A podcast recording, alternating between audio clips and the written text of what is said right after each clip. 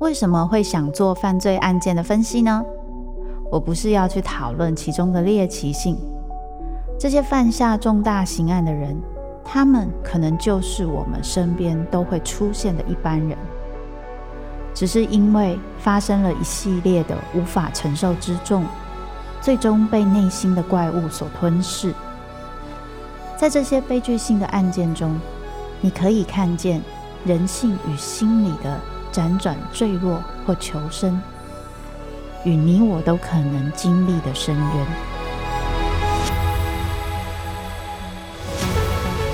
我是周慕姿，我的全新订阅节目《周慕姿读犯罪脚本》，被恶魔追逐的人，带你从心理学的角度探索人性的黑暗面。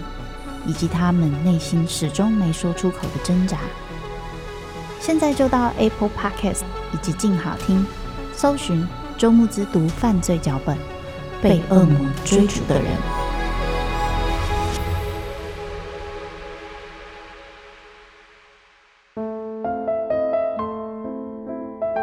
被遗弃的，寻找爱的，想回家的人。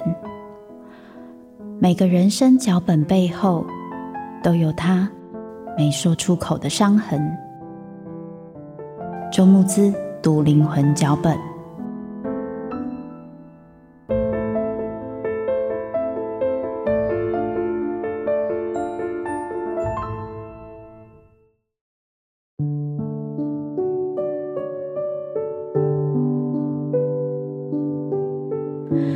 各位听众，大家好。欢迎收听由静好听制作播出的节目《周慕姿读灵魂脚本》，那些人没有说出口的伤。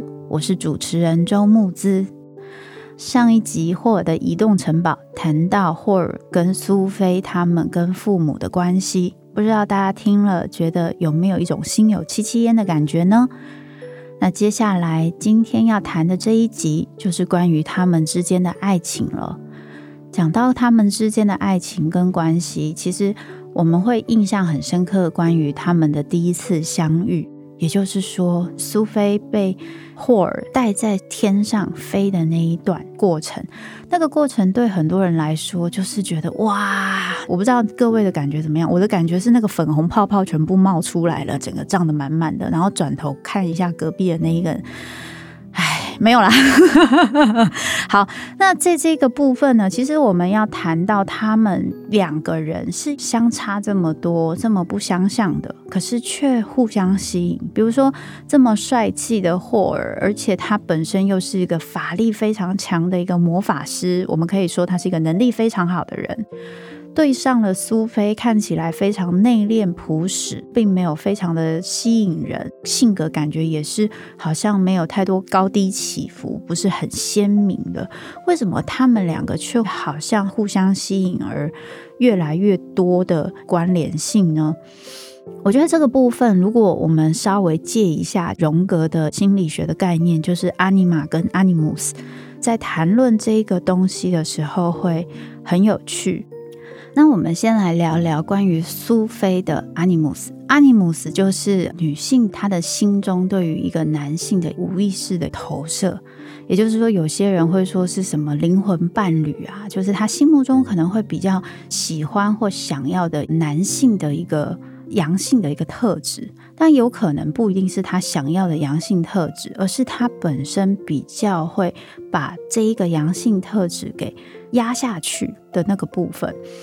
我随便举个例哦，假设女性是一个非常温和、温柔性格的一个女性，个性是比较内敛的，她可能就会把她比较想要外放的、攻击性的，有一些。表现的那一个阳性特质给压下去，在压下去的这个特质当中，它必须要有一个出口。那这个出口有的时候就是会借由他可能会看到一个对象本身拥有这样的特质，于是他就很容易会被吸引。所以有些人就会说，当本身你是一个看起来非常阴性的女性的人，你的内心就有一个非常阳性的。甚至有时候说不定是一个比较暴力的特质。相反的，一个看起来好像是一个暴君般的，或是一个比较暴力的英雄型的男性，有可能他内心其实拥有一个很强的阴性跟比较柔弱的特质。刚刚所说的这个概念，女性内心的那个阳性特质就是阿尼姆斯，然后男性心里的那一个阴性特质呢，就是阿尼玛。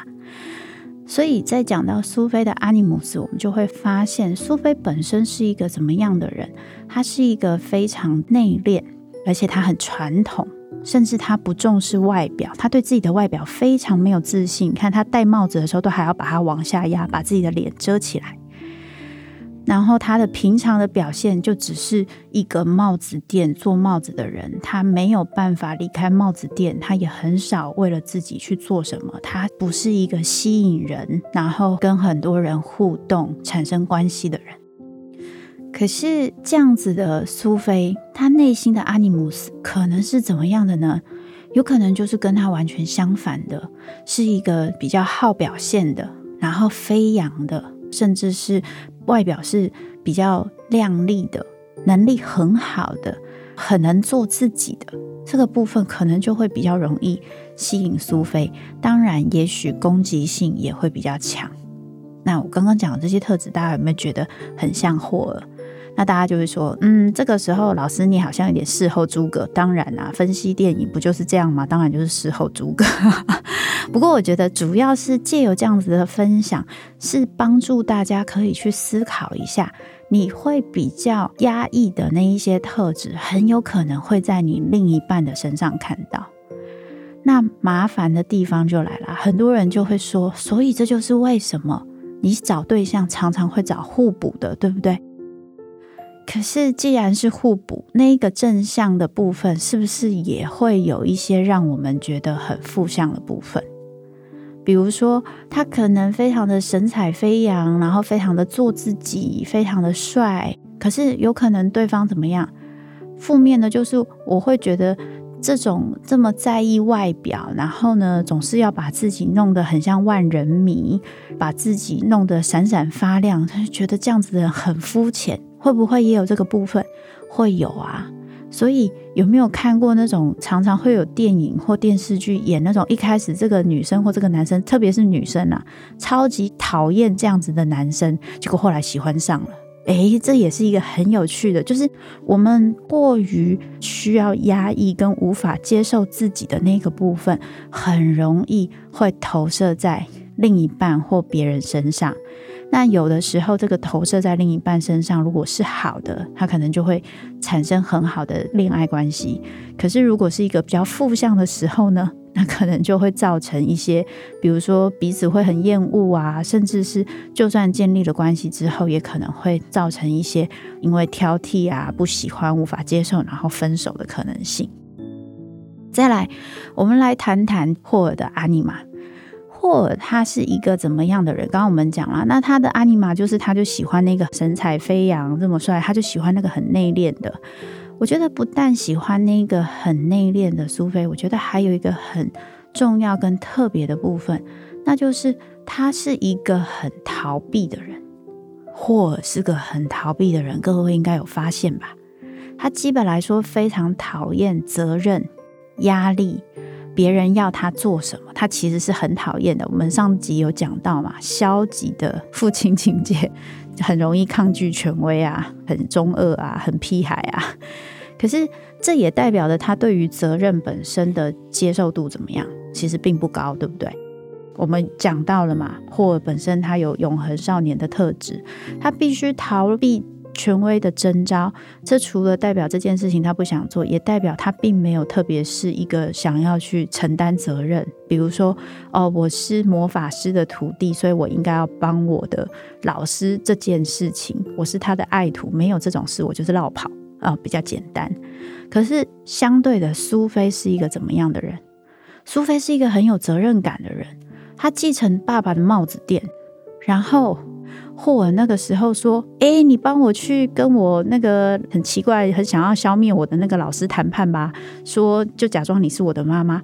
哎，苏菲就去了呢，然后就去爬那个有够累的楼梯，帮他去跟人家吵架，自己单枪匹马的去了，所以他是一个非常有责任感的人。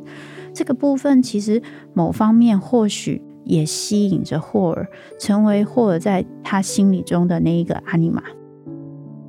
关于这个情节的部分，其实很有趣。我们就会看到，在我们日常生活中，别人互相在选择对象的时候，你会发现会选择一个跟自己完全不同的人。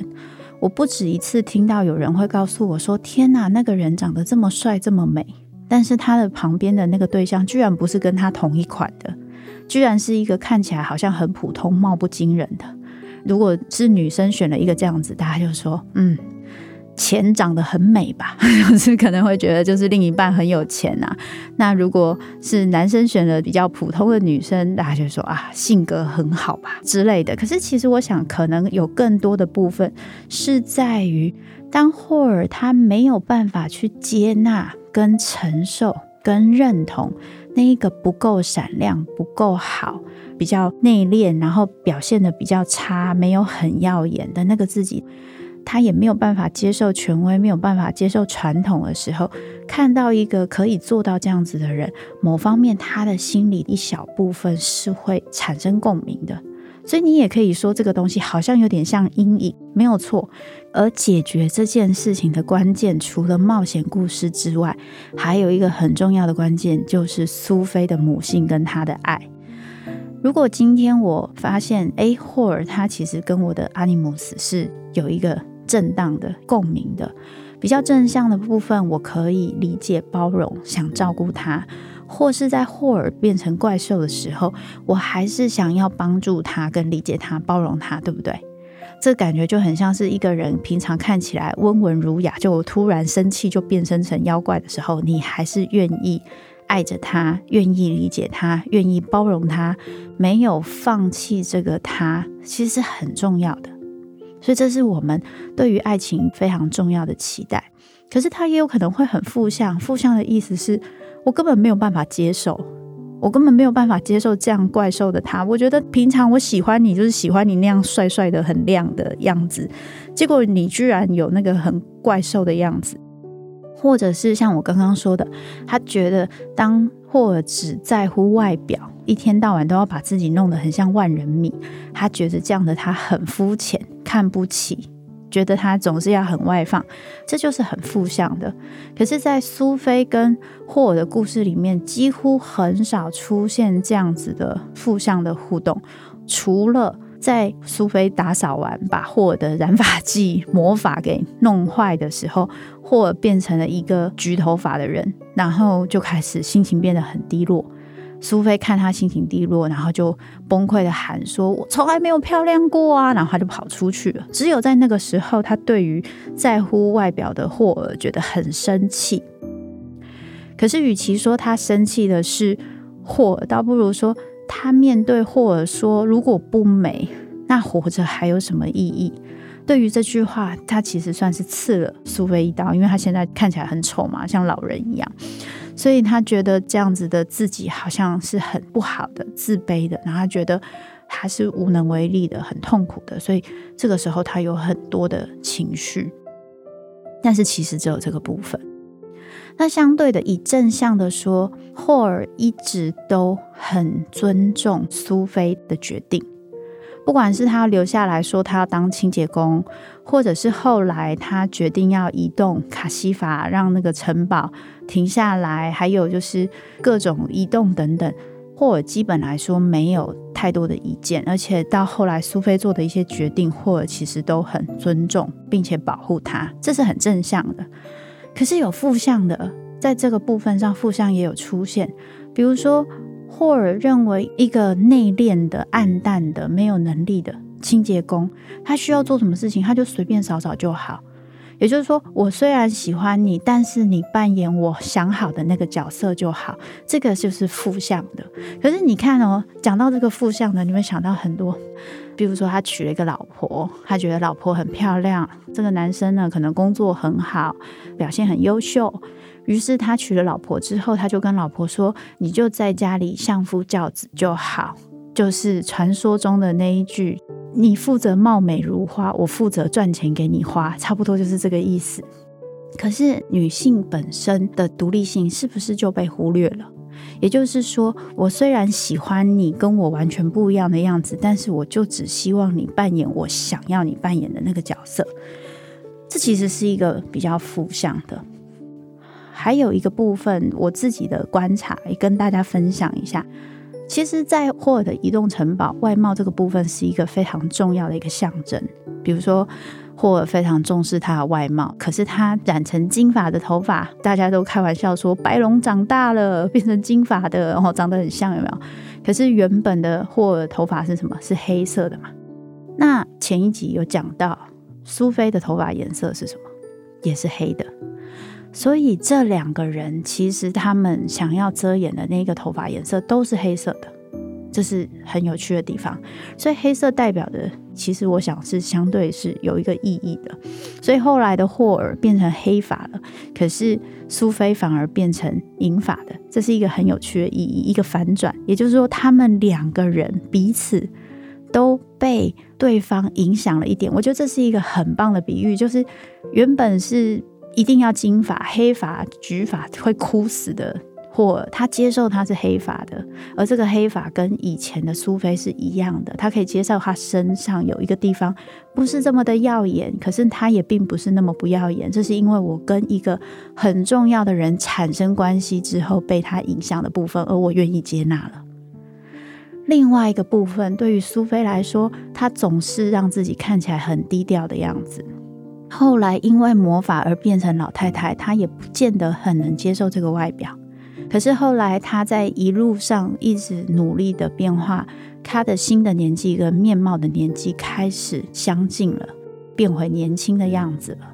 而她的头发还留下银发的痕迹，那就是魔法的痕迹，那就是不管是荒野女巫给她的诅咒还是祝福也好。又或者是是因为他跟霍尔一直互动的关系，所以他身上也沾染了一些魔法的味道在，那都是一个很重要的象征意义，就是你可以从他的头发上还看得到他被魔法影响的样子，而那个魔法代表的不就是霍尔吗？所以这就是他们两个开始彼此互相认同，找到自己的身上有对方的灵魂碎片的感觉，不觉得超美的吗？我觉得超美的。好，OK，再讲一个题外话的东西哦。我不是讲吉卜力，我是讲宫崎骏。宫崎骏的动画里面变身的情节，上一次的《神隐少女》也有白龙嘛，它又从人变成龙，又从龙变成人。我变，我变，我变变变。好，在这一集，霍尔他也会变成怪兽。那他每次变成那一个会飞的怪兽的时候，都是他要去打仗的时候。有的时候，他甚至会为了要打仗，为了要解决这个暴力的状态，他变成一个暴力的人，然后他会失去自己。这个是一个非常重要的象征。可是，能够让他不失去自己的，就是苏菲。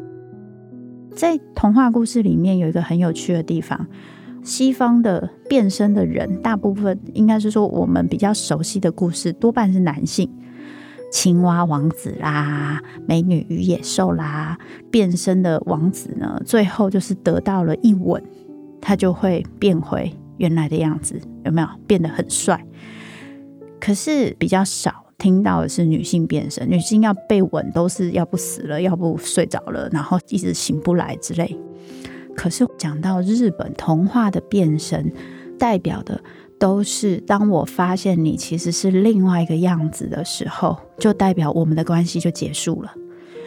比如说雪女，雪女就是她在路上不知道救了什么东西，然后后来雪女来跟她一起生小孩，然后后来她发现她是雪女之后，她就要走了嘛。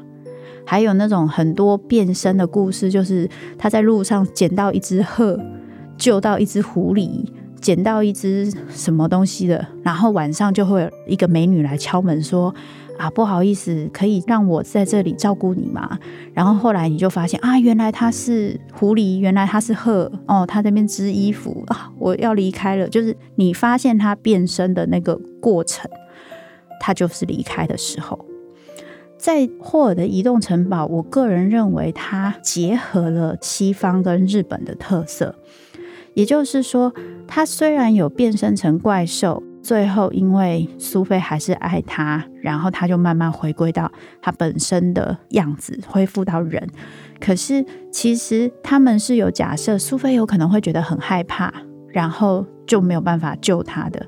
所以有一幕是霍尔他变身的怪兽，然后他躲到洞里了。苏菲要去帮忙他的时候，霍尔是要把他赶走的。也就是说，他对于自己变成怪兽的这个部分是有些自卑的，而从人变成怪兽的桥段。又对自己这个部分有些自卑，想把人赶走，其实是有一点点日本童话味道。其实这个部分是因为我个人对于童话部分很有兴趣，所以这是我自己的观察，那也跟大家分享哦。最后我们要讲到，终于要进入重点了。天哪，老师，你讲了二十分钟，居然现在才要进入重点 哈？因为大家也知道我就是天生话多。进入重点这个部分，就是他们开始慢慢靠近了。这一个靠近的情节，其实关键是在两个人情绪都变得激动之后。前面的霍尔跟苏菲婆婆两个人其实都还是温良恭俭让。霍尔，嗯，有一个老婆婆进来我家，嗯，突然说要当清洁工，她都没有露出什么惊讶的表情。然后在她扫得很厉害，开始要动东动西的时候，大家都会想到啊。当我的房间被妈妈打扫过的那个情形啊，但是此时的霍尔并没有像我们平常一样崩溃的说：“你不要动我东西，你为什么把我东西弄不见了？”他没有这样啊，他非常冷静的，然后呢，对着马克说，跟清洁妇说：“不要打扫的这么认真。”哇塞，好像很潇洒，有没有？而且还有一点点轻蔑的味道，因为他不是对着苏菲直接讲的。可是当他发现，因为这个打扫，以至于他的头发后来变成橘色之后，他就崩溃了嘛，而且是超级大崩溃。他崩溃了之后，苏菲也就崩溃了，就觉得你这么为了外表，你知道我长得那么丑，你只不过是头发变成橘的，而且到最后他还不是可以恢复成黑色，所以他也崩溃了。两个人都崩溃之后，先恢复的是谁？是苏菲。苏菲恢复了之后，她回来非常的自在的说：“不会有人因为发脾气就整个坏掉了，我们来帮他吧。”于是就把他整个打扫安顿完之后，发完脾气的或怎么样，就慢慢情绪平静下来。然后他希望苏菲可以待在他旁边，然后他跟苏菲说：“其实我是一个胆小鬼。”其实我身边的这些东西都是要用来防范沙利曼夫人征召我去帮国王打仗的那一些护身符，让我不要被他的魔法侦测到。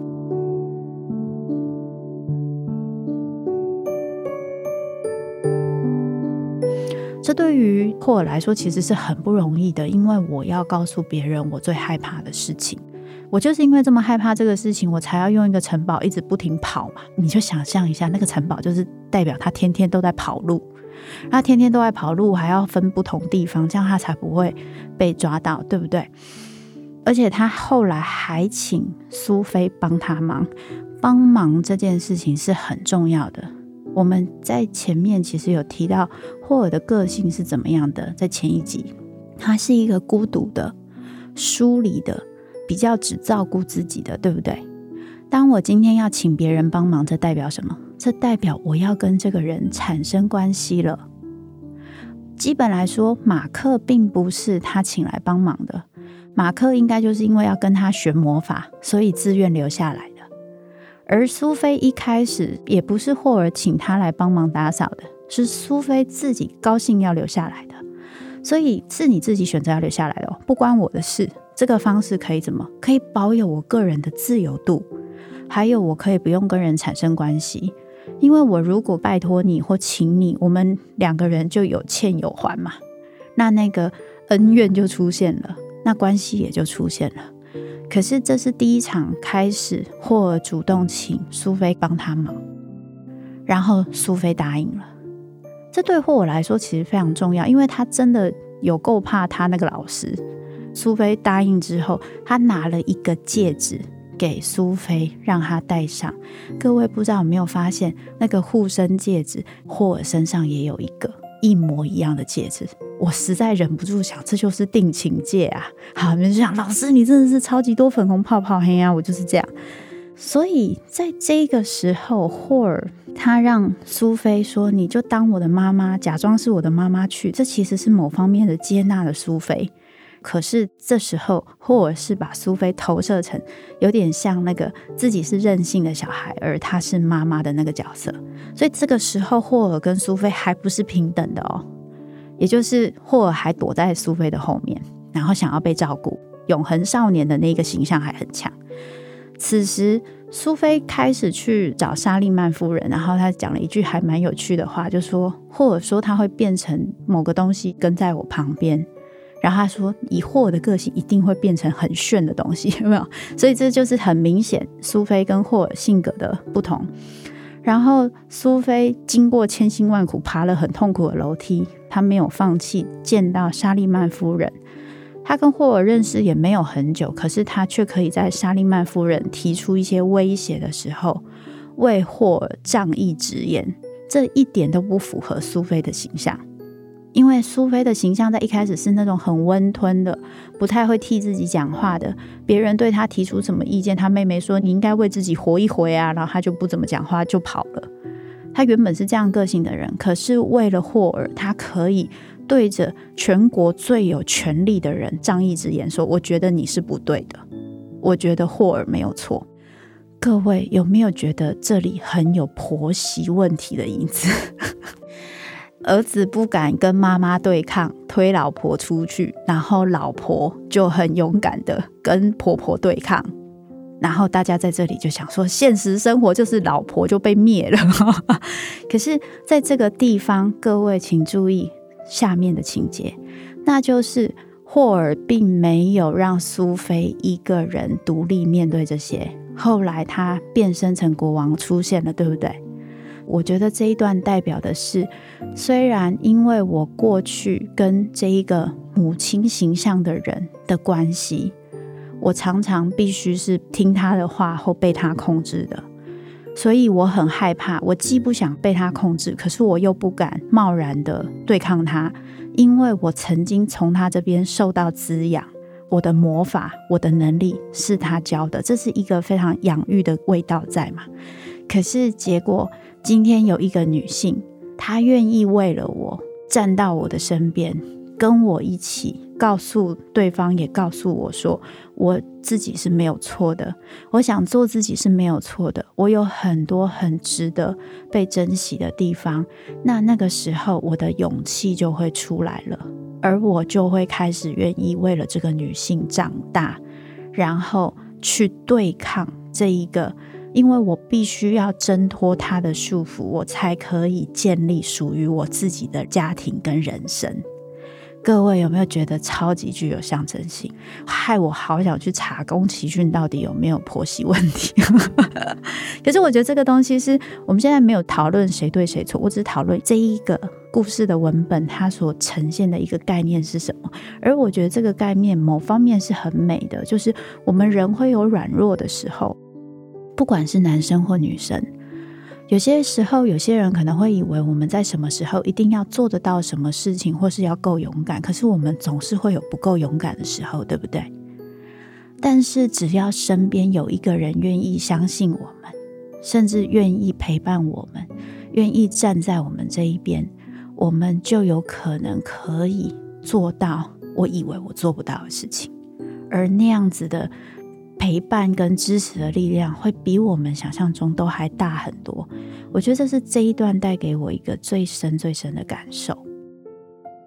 回到最后的结局哦，就是当婆媳对抗、儿子对抗妈妈的这一段结束之后呢，霍尔做了一件什么事？他把那个移动的城堡定下来，然后他把这个房子。弄得跟苏菲以前她爸爸的帽子店一模一样。天哪，这有多大的象征？这个象征是，当今天苏菲为了霍尔去做了这个努力之后，霍尔决定要让苏菲真的走进他的内心。他把这个保护内心的城堡最后变得跟苏菲一直没有办法离开、非常怀念的父亲的帽子店一模一样。大家听到这里就觉得天哪，好美哦！对，故事在这里应该就要有一个结局了，对不对？没有，还要继续下去。为什么？因为第一，霍尔心还没有交出来；第二，苏菲在面对霍尔做这件事情，她有很坦然接受吗？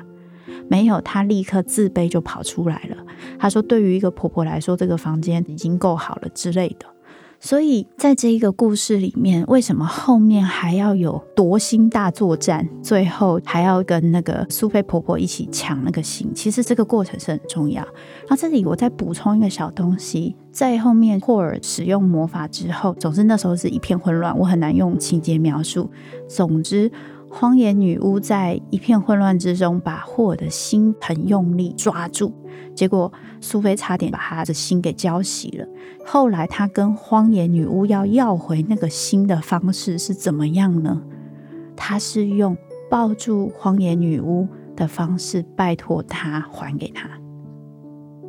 这也就是为什么我说苏菲几乎可以说是宫崎骏里面正向母亲的代表，因为。比起用暴力去跟父亲硬碰硬的霍尔，就是你要做什么事情，或是妈妈说要消灭他，他也是跟他妈妈直接对抗嘛，对不对？可是苏菲在跟荒野女巫要回这个心的时候，她是用温柔跟爱，让荒野女巫自己愿意把心交出来。这是在宫崎骏的故事里面最特别的，就是那个温柔的力量。这个温柔的力量非常的具有母性，这也是我觉得宫崎骏动画中最特别的地方，就是他的正向母亲的那个意义，还有他的女性角色里面有那个温柔母性的部分是非常非常强烈的，这是我觉得最有趣的部分。那这一个抢回心的部分，其实也在爱情中一个非常具有很重要的象征性，那就是荒野女巫本身其实是代表一个诱惑。欲望，因为在霍尔的移动城堡里面，他用一个很隐晦的方式说，之前他觉得他很有趣。在小说里面，基本来说就是他们有一段情啦。那荒野女巫把他的心要抢走，可是后来他还给了苏菲，这代表着今天这一个永恒少年，他可能被很多事情诱惑，他的心可能会往外飘，可是最后他决定要。回到苏菲身上定下来，然后拿回自己的心的时候，就代表他们的关系终于稳定了下来，而且他们终于可以往下发展彼此的人生跟关系，以及一起建立家庭。关于霍尔的移动城堡，有很多人会觉得这部片好像是苏菲的寻找自我之旅，她在终于离开了爸爸的幽魂。往前进之后，终于在与霍尔的互动关系以及与其他许多人的关系中，找到自己生存的意义与价值。但实际上，我个人觉得，这不但是苏菲的寻找自我之旅，其实更像是霍尔的寻找另一半之旅。要怎么样不会让我的人生最后只剩下我自己？其实这是一个这样子的故事，我是这么认为的。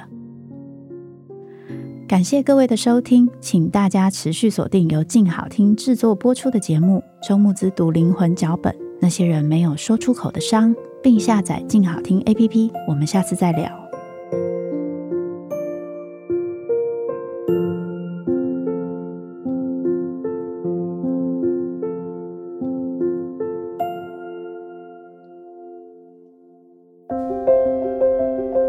想听、爱听，就在静好听。